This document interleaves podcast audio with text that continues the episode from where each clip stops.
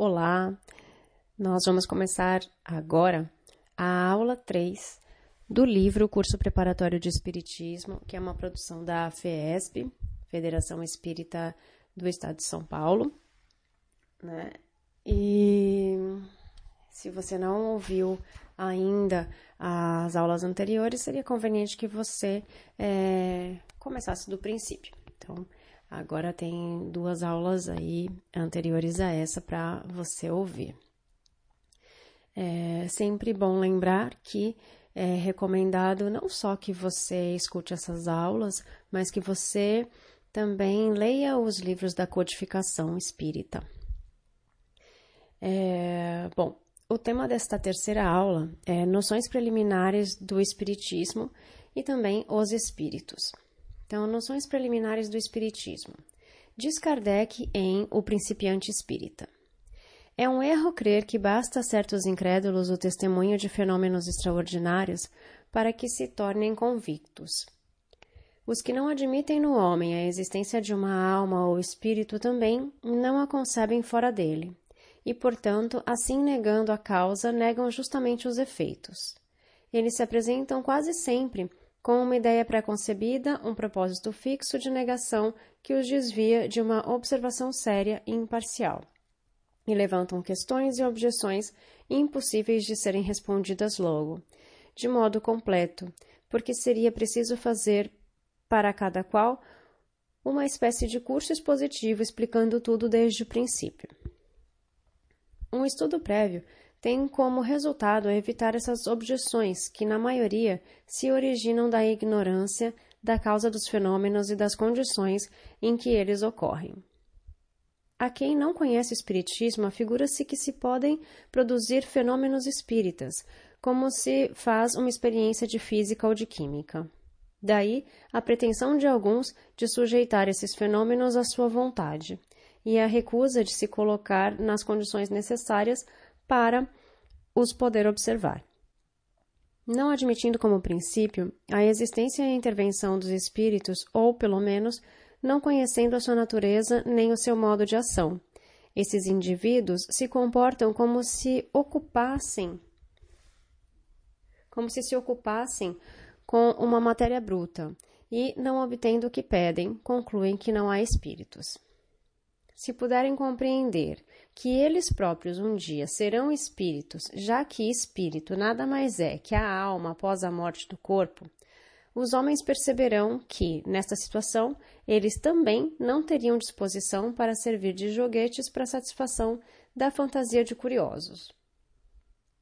Ainda que certos fenômenos possam ser provocados exatamente pelo fato de provirem de inteligências livres, não se acham absolutamente à disposição de quem quer que seja, e aquele que se diz capaz de obtê-los, sempre que queira, só prova a ignorância ou má fé. É preciso esperar, apanhar esses fenômenos em sua passagem, e, muitas vezes, quando são menos esperados, é que se apresentam os fatos mais interessantes e concludentes. Aquele que seriamente deseja instruir-se deve nisto como em tudo, ter paciência e perseverança e colocar-se nas condições indispensáveis, sem o que é melhor não se ocupar com o assunto. Nem sempre as reuniões que se dedicam a manifestações espíritas se acham em boas condições, seja para obter resultados satisfatórios, seja para produzir convicções. De algumas de algumas mesmo não se pode deixar de convir, os incrédulos saem menos convencidos do que eram quando entraram. Isto faz com que, ao ouvirem os que falam do caráter sério do Espiritismo, contestem baseados em acontecimentos ridículos que tenham presenciado. Comportando-se assim, não são mais lógicos que aquele que pretende julgar uma arte pelas primeiras provas de um aprendiz, uma pessoa pela sua criatura ou uma tragédia, uma tragédia pela sua paródia.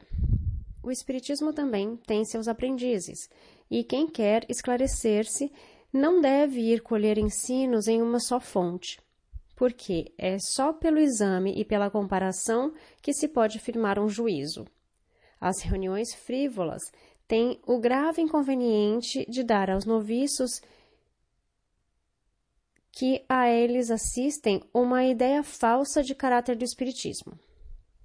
O que só tem frequentado reuniões dessa espécie não podem tomar sério uma coisa que eles veem tratada com pouca importância pelos próprios que se dizem adeptos. O estudo prévio os ensinará a julgar o alcance daquilo que vem, a separar o que é bom do que é mal. Mesmo, o mesmo raciocínio se aplica aos que julgam o Espiritismo pelo que dizem certas obras excêntricas, que dele não dão mais de uma ideia incompleta e ridícula. É deplorável, dizem, que existam tais obras prejudicando a verdadeira ciência. Sem dúvida, seria preferível que só houvesse obras boas. Maior, o maior mal, porém, consiste em os indivíduos não se darem ao trabalho de estudá-las todas. Todas as artes, todas as ciências, além disso, estão no mesmo caso. Não se veem sobre as coisas mais sérias parecer tratados absurdos e cheios de erros, por que seria privilegiado nesse sentido o Espiritismo, sobretudo em seu começo? O Espiritismo sério não pode responder por aqueles que o compreendem mal, ou que praticam de modo contrário aos seus preceitos, assim como não o faz a poesia por aqueles que produzem maus versos. Se os que criticam não tomassem aparências por base do seu julgamento, saberiam o que ele admite e o que rejeita e não lhe lançariam em conta o que ele repele em nome da razão e da experiência.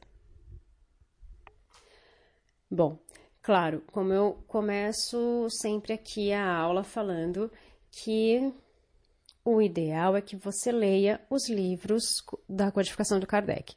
São livros que não são de simples leitura, né? É foi escrito há muitos anos, a linguagem não é fácil, é, mas é a base do nosso estudo. É, não há nada de mal de começar lendo romances, mesmo porque nós aprendemos muitas coisas com livros romanceados, com histórias.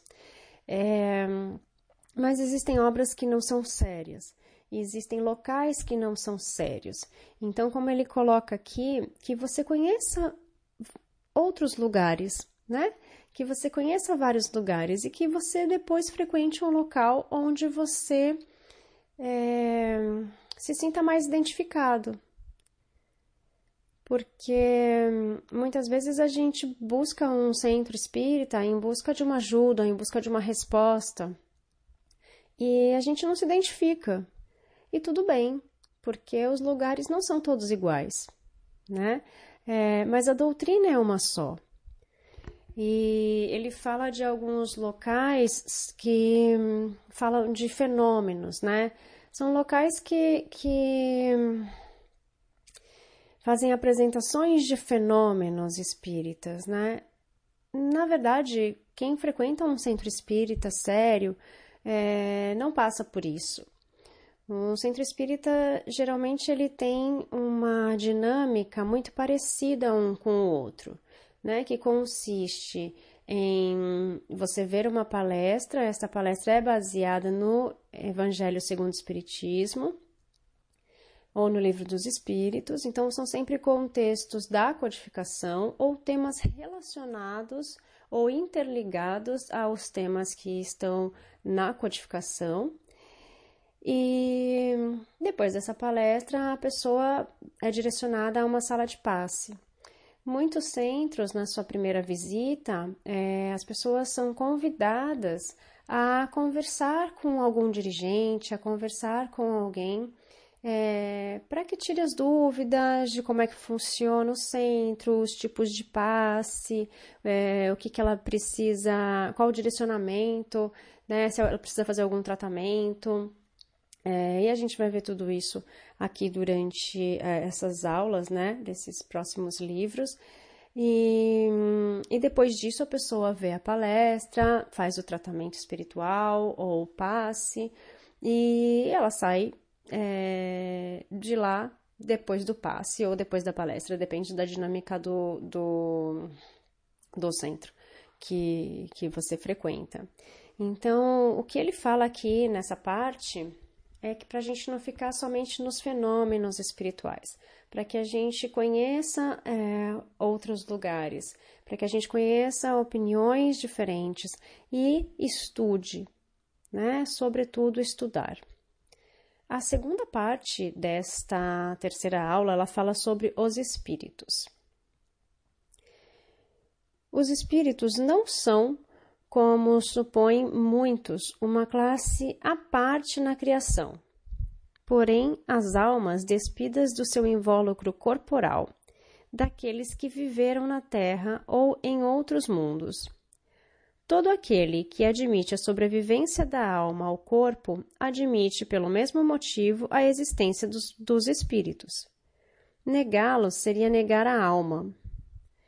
Faz-se geralmente uma ideia muito errônea do estado dos espíritos.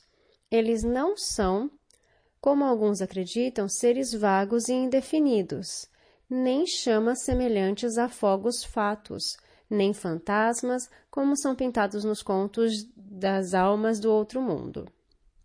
São seres semelhantes a nós, tendo nós um corpo apenas fluídico e invisível no estado normal. Quando a alma está unida ao corpo, durante a vida, tem um duplo invólucro, um pesado, grosseiro e indestrutível, que é o corpo, e o outro fluídico, leve e indestrutível, chamado perispírito. Há, pois, no homem três elementos essenciais. Primeiro, a alma ou espírito, que é o princípio inteligente no qual residem o pensamento, a vontade e o senso moral. Segundo, o corpo, invólucro material, que põe o espírito em relação com o mundo exterior.